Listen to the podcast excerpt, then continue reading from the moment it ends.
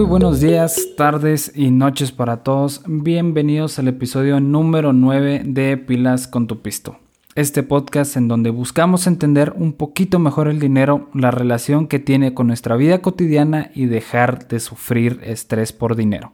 Mi nombre es Juan Fernando Orozco y el día de hoy es 27 de enero, el último miércoles del primer mes del año. Como si nada, ya llegamos a la recta final de este primer mes y creo que es un buen momento para ir analizando cómo nos ha ido en este 2021.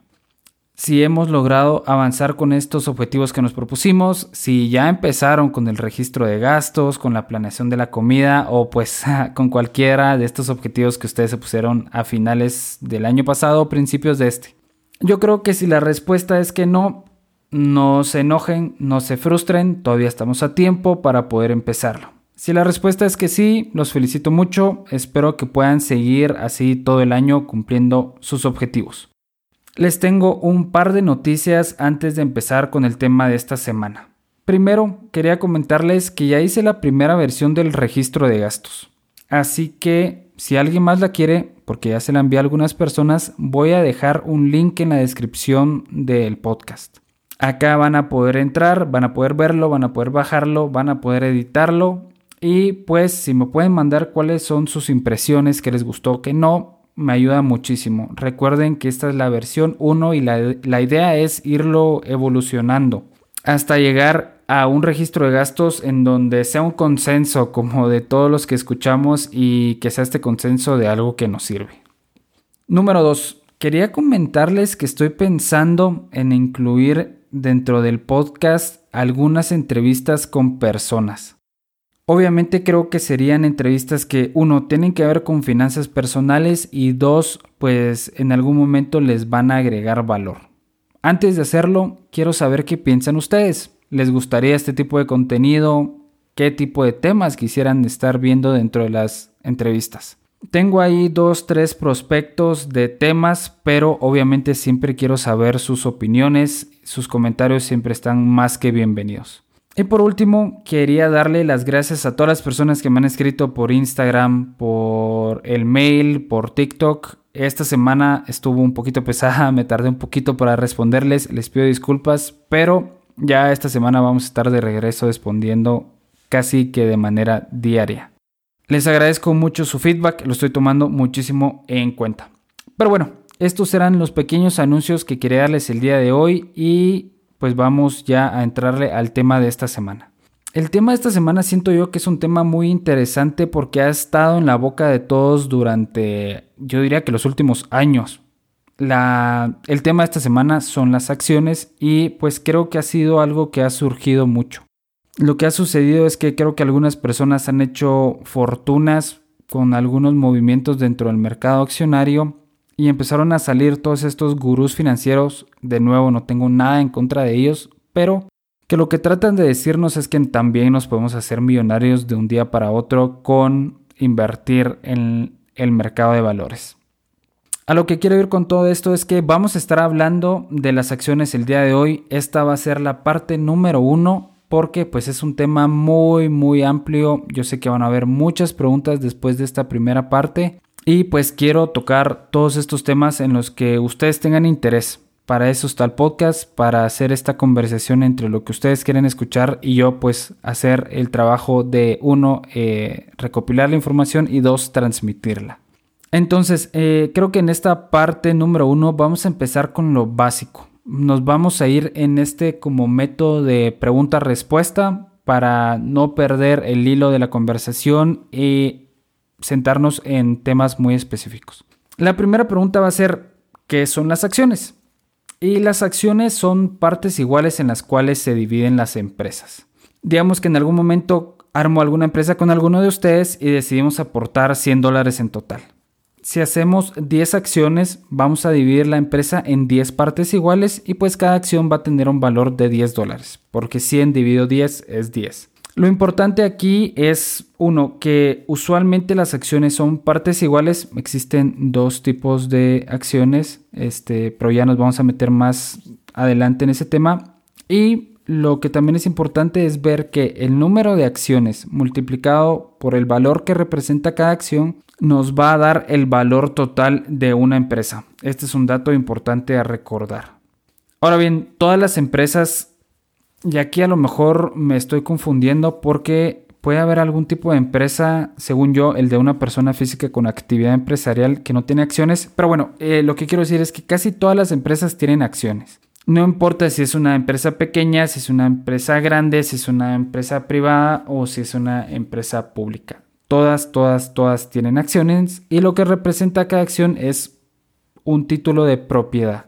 Mientras más acciones tenga, más propiedad tengo de una empresa. Si tengo más del 50%, pues tengo una propiedad controladora de la empresa. Si tengo menos, pues tengo una propiedad minoritaria de la empresa. Segunda pregunta, ¿por qué una empresa que es privada se vuelve pública? ¿Y qué método puede tomar para hacerlo? Una empresa es privada cuando sus dueños son un número limitado de personas y no está la opción que el público en general la pueda comprar. La empresa decide volverse pública principalmente, siempre pueden haber una o dos razones extras por ahí, pero principalmente se vuelve pública porque necesitan financiarse digamos que tienen un buen proyecto, tienen la oportunidad de comprar activos o simplemente necesitan dinero y se dieron cuenta de que financiarse por medio de un préstamo bancario es muy caro. Entonces lo que deciden hacer es dar una parte de propiedad de la empresa, usualmente cuando pasen de privadas a públicas es el 100%, y ellos dan parte de su empresa y lo que las personas dan de regreso es dinero.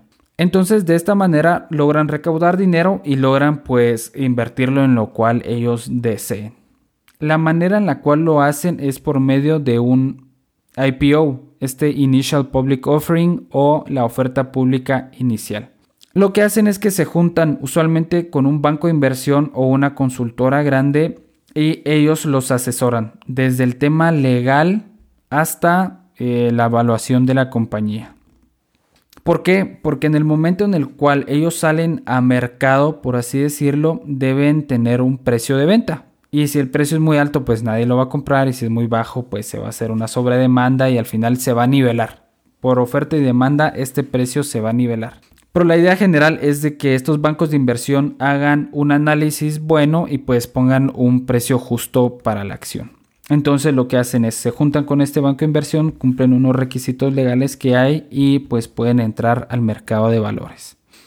La tercera pregunta es, ¿qué tipo de información dan las empresas para saber yo si están valuadas de manera correcta o no? Las, ah, las empresas tienen por ley que dar un reporte cada tres meses cada cuarto le dicen em, en donde detallen cómo les fue en ventas, en gastos, en movimientos de efectivo, en inversiones, en un montón de frentes. Y esta información lo que, lo que nos da es la opción de tomar decisiones, tanto de si está evaluada de manera correcta o no, y más importante aún, si en algún momento quiero mantener eh, la propiedad de esta acción o si en algún momento la quiero vender. ¿Por qué quisiera venderla? Porque en estos informes que dan, en estos reportes, pues tienen que mostrar la parte... Bueno, el deber ser es que sean totalmente honestos y transparentes. En algún momento, pues no lo hacen porque pueden hacer técnicas de contabilidad en donde no reflejen bien la información o hagan movimientos ahí que son legales, pero en, un área gris, ¿no? Pero eh, con toda esta información yo puedo decir si, ah, a lo mejor tienen problemas de gobierno corporativo o dos, tienen problemas de demandas o tres, eh, tienen problemas con sus trabajadores. Entonces este tipo de detalles que se informan en los reportes me pueden ayudar tanto a evaluar la acción como a decidir si la quiero mantener o no. Pregunta número 4. ¿Esta información en algún momento influye en el precio de la acción? La respuesta sencilla es sí, influye muchísimo. Hay dos tipos de información principal que van a influir en el precio de una acción y esas van a ser uno, estos informes trimestrales que dan y dos, las noticias que salgan alrededor de la empresa. Vamos a poner un ejemplo. Digamos que el día de mañana, jueves, veamos que el titular del New York Times es, la vacuna de Pfizer no da inmunidad. Lo que va a hacer el mercado es descontar esta nueva información que se está dando y va a bajar probablemente el precio de esta acción. ¿Por qué? Porque pues estaban mintiendo y dos, porque ya no van a vender tanto. Entonces las noticias influyen mucho. Para bien y para mal, ¿no? En algún momento pueden decir, ah, la vacuna de Pfizer tiene 99% de inmunidad y pues la expectativa de ventas mayor va a ser que suba el precio de la acción. Y como ya había comentado, la segunda fuente de información son estos reportes que saca la, la empresa por ley. Lo que sucede alrededor de estos reportes es que se genera una expectativa y un consenso. Hay un número de analistas financieros bursátiles que lo que hacen es tratar de investigar empresas que están dentro de su industria, digamos que se eh, especializaron en empresas manufactureras. Entonces ellos dicen, ah, bueno, conforme a lo que yo conozco, yo creo que ellos van a vender 100 millones. Y viene el analista de otro banco y dice, ah, no, a mí me huele como que va a ser 95. Y un tercer analista dice, ah, no, ¿saben qué? Ustedes están mal, yo creo que va a ser 105. Al final se va a hacer como un consenso de cuánto es lo que va a vender la empresa y pues otros dos, tres indicadores por ahí. Lo que sucede es que cuando sale este informe se revisa si las, los consensos que habían tenido estos analistas están dentro de lo correcto o no. Usualmente le hacen más caso a estos consensos de los analistas, o, sea, tienen mucha preponderancia y si la empresa no logra cumplir estas, estos consensos, estas expectativas, pues se puede ir la empresa para abajo, ¿no? Digamos de que Pfizer iba a vender 100 millones de vacunas y resultó ser que vendieron 130. Esta expectativa de 100 y la realidad de 130 va a hacer que la acción suba de precio. Igualmente se puede ir para abajo. Digamos que el consenso, la expectativa era de 100 y se vendieron 80, pues probablemente la acción baje de precio. Entonces, sí hay mucha relación dentro de la información, tanto interna, que son los reportes, como externa y el precio que en algún momento refleje la acción.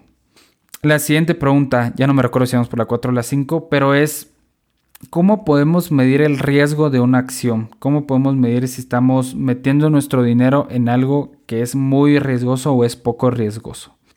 En términos financieros, el riesgo se mide con otro indicador que se llama la volatilidad. Y la volatilidad es un término matemático que nos dice qué tanto se mueve un valor del promedio. Vamos a ver un ejemplo para poder eh, verlo con números, con datos. Digamos que tenemos dos grupos de datos. Cada uno tiene cinco datos numéricos. Entonces el primer grupo, los datos son los siguientes. El primero es 9, luego 9 de nuevo, luego 10, luego 11 y luego 11. El promedio de estos cinco datos es 10. Ahora, tenemos este segundo grupo donde el primer dato es 2, el segundo dato es 2 también, el tercero es 10, el cuarto es 18 y el quinto es 18. Lo que sucede aquí es que su promedio también es 10. La diferencia es la volatilidad. ¿Por qué? porque en el grupo 2 los datos se desvían mucho del promedio que es 10. En cambio, en el primer grupo, pues los datos están muy cercanos a su promedio. Entonces, de esta manera es la cual se representa el riesgo en términos financieros. Ya con un ejemplo de la vida real, podemos ver alguna acción como Tesla, en donde su precio sube y baja mucho y la podemos comparar con una acción como McDonald's la cual usualmente su precio no se mueve mucho de, su promedio. Tesla es mucho más volátil que McDonald's, entonces conlleva un riesgo que es mayor. De esta manera es la cual se mide el riesgo y es la relación que tiene con la volatilidad. Ahora bien, la siguiente pregunta y lo que vamos a estar hablando es qué tipos de riesgos tenemos cuando compramos una acción. El riesgo obvio es, bueno, pues perder dinero, ¿no? Comprar caro, vender barato.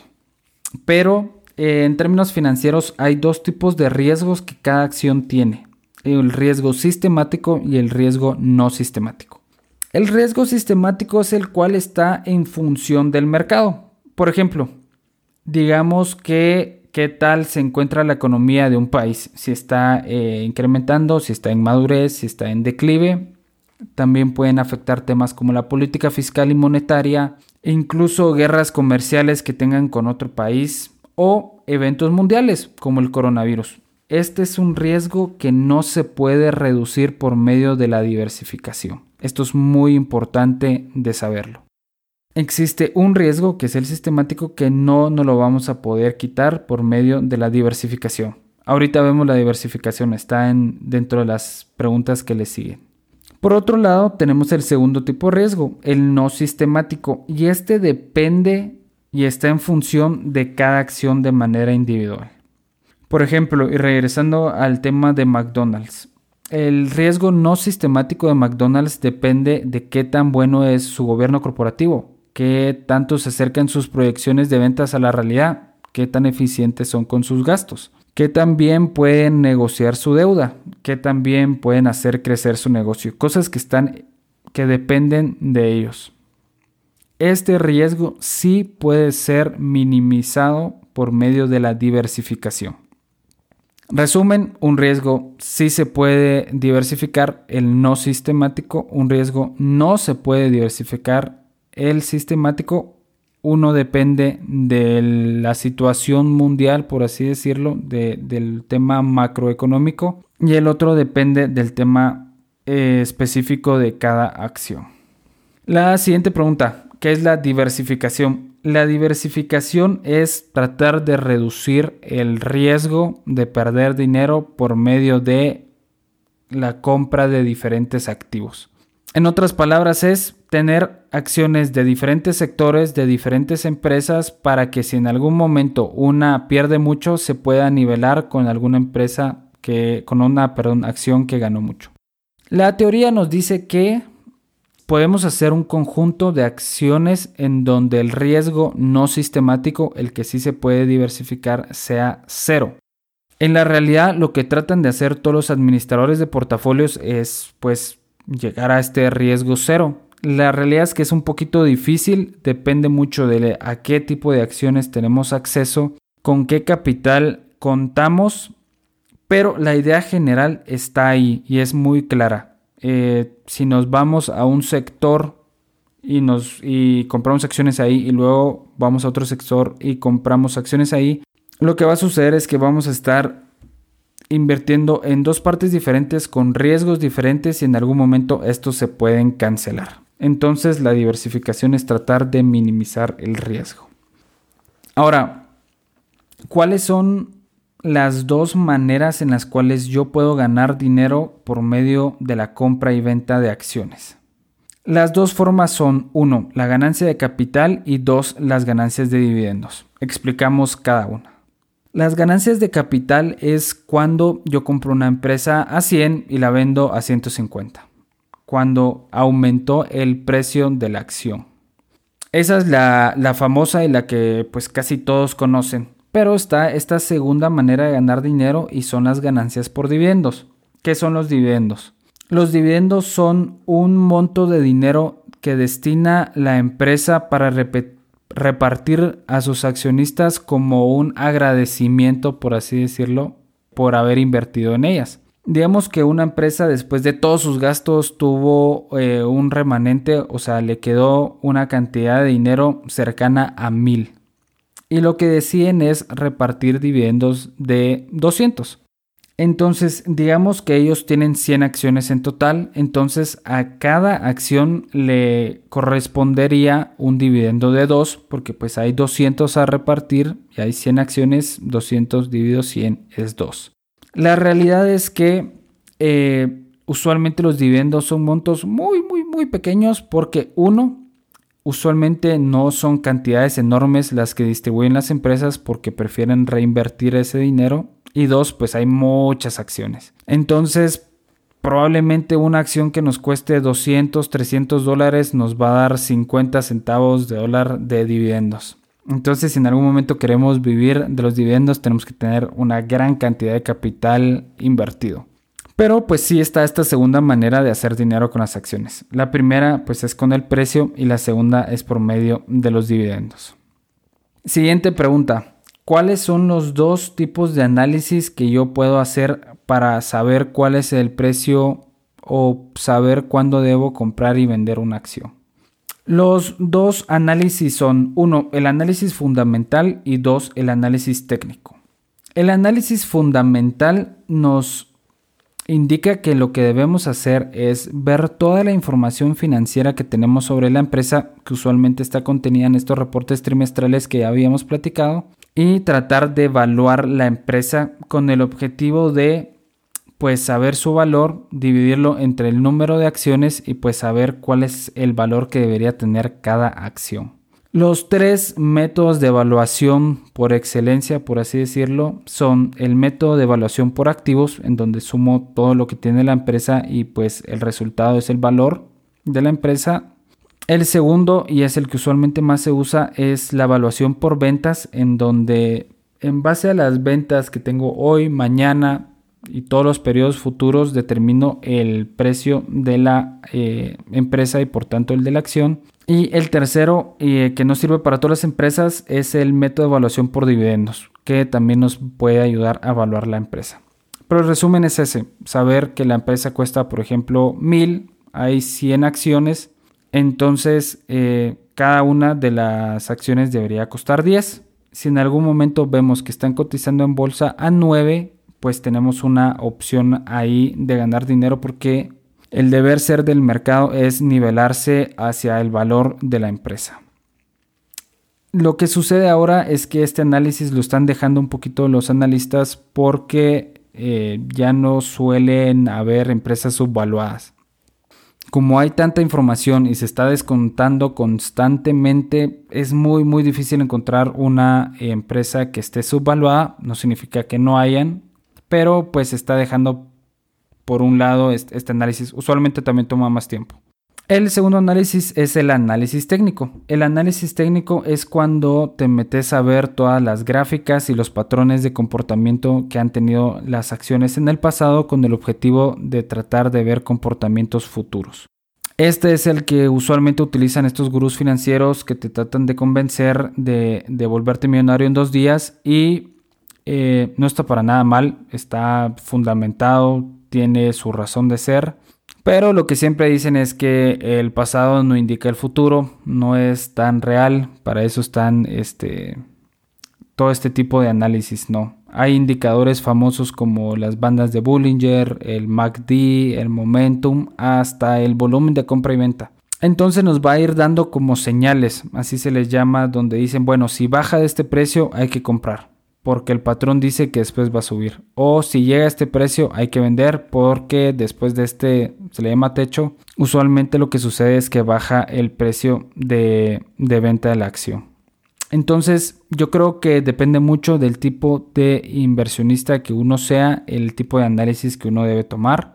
Como lo dije, usualmente el fundamental es más tardado, es más difícil de hacer y el técnico es mucho más sencillo, mucho más visual y las plataformas como Yahoo Finance lo han perfeccionado a un punto de que es increíblemente sencillo de hacer. Creo que en algún momento nos podemos meter un poquito más de lleno a estos dos análisis. Hay mucho que hablar de cada uno de ellos, pero pues esa es la, la información general para que tengan una idea. Última pregunta y la más importante diría yo. ¿Qué tengo que hacer para poder comprar acciones? ¿Por qué es que no puedo comprar acciones ahorita? Lo que necesitamos para poder comprar acciones es un broker. Un broker es este intermediario entre yo, Juan Fernando, y el mercado de valores en Nueva York, en Shanghai, en Londres, en Tokio, en donde ustedes quieran, ¿no? Lo que hace es de que él me, como intermediario, me permite comprar acciones y me permite vender acciones. Antes lo que se hacía es que los intermediarios, los brokers, eran personas. Yo lo llamaba y le decía, fulanito, mira, necesito 100 acciones de tal empresa. Él metía la orden y manejaba mi portafolio. En algunos casos eh, yo le podía dar autorización y le decía a fulanito, mira, aquí tengo tanto dinero, vos trata de hacer lo mejor que puedas y al final pues eh, me das el rendimiento, ¿no? Lo que sucede en la actualidad es que tener un broker, eh, una persona, es carísimo no tanto en el, en el tema de que me vaya a cobrar mucho, sino que necesito tener una gran cantidad de capital. Usualmente está en los cientos de miles de dólares para poder tener un broker como persona física, ¿no? Lo que sucedió con la tecnología es de que ahora hay brokers electrónicos. Este famoso TD Ameritrade, eh, Robinhood, en México GBM, Bursanet, y lo que me permiten ellos es pues yo ir comprando y vendiendo mis acciones por medio de su página de internet o su aplicación. Hago un depósito y pues yo voy diciendo compro, vendo, compro, vendo. Entonces estos brokers son más baratos, no significa que sean gratis. En el caso de TD Ameritrade y Robinhood sí lo son, no cobran comisiones, pero eh, GBM y Bursanet sí cobran comisiones. Entonces cada vez que compro o vendo acciones me cobran un pequeño porcentaje, usualmente menos del 0.5% del movimiento. Pero pues es esta necesidad de poder mantener la plataforma y de pues brindarte el servicio. Entonces, si en algún momento quiero abrir yo una cuenta, necesito encontrar un broker, me va a pedir un montón de información desde lo legal hasta de dónde conseguí el dinero en el cual voy a eh, invertir. Y pues una vez autorizado, me dan la cuenta, me dan la contraseña y puedo empezar a hacer la compra-venta. Es importante saber que usualmente son un poquito tardados, más de si estamos en Guatemala. En México, si sos mexicano y vas a abrirlo con GBM, te vas a tardar una semana. Es más, creo que lo puedes abrir sin el contacto con otra persona, se puede hacer directamente en internet. Pero para los que no somos afortunados de ser mexicanos y o estadounidenses, pues sí nos toma un poquito de tiempo. Yo creo que vale la pena como no tienen idea, porque el mercado creo yo que es una manera de conseguir rendimientos interesantes y trabajar siempre este interés compuesto. Pero bueno, yo creo que las preguntas se acaban hasta acá. Espero que haya sido claro con los temas. Trataba de que tuvieran un poquito de relación entre ellos y tratar de responder estas preguntas clásicas del mercado de valores. Como lo dije al principio, creo que en algún momento vamos a tener que hacer una parte 2 o pues irnos eh, en alguna de estas preguntas que hice un poquito más a detalle. Si en algún momento no comenté algo o no me hice lo suficientemente claro, por favor mándenme un correíto a pilascontupisto.gmail.com para poder tenerlo en cuenta, para poder incluirlo en el siguiente episodio, porque ya saben, esta es una conversación de ambos lados en donde quiero que ustedes saquen el mayor valor que puedan de este podcast. Como siempre, eh, si me pueden dar follow o seguir en Spotify me ayuda muchísimo. Si quieren dejar algún review en Apple Podcast también se los agradecería muchísimo. Finalmente, eh, si me quieren dar follow en mi cuenta de TikTok, estoy como pilas con tu pisto. Ahí pongo algunos videos acerca del mercado de valores principalmente. Entonces, si les gusta este tema, dense una vuelta. Yo creo que les van a agregar bastante valor estos videitos. Sin nada más que decir, les agradezco por haber escuchado hasta acá y nos vemos en el próximo episodio de Pilas con tu Pisto.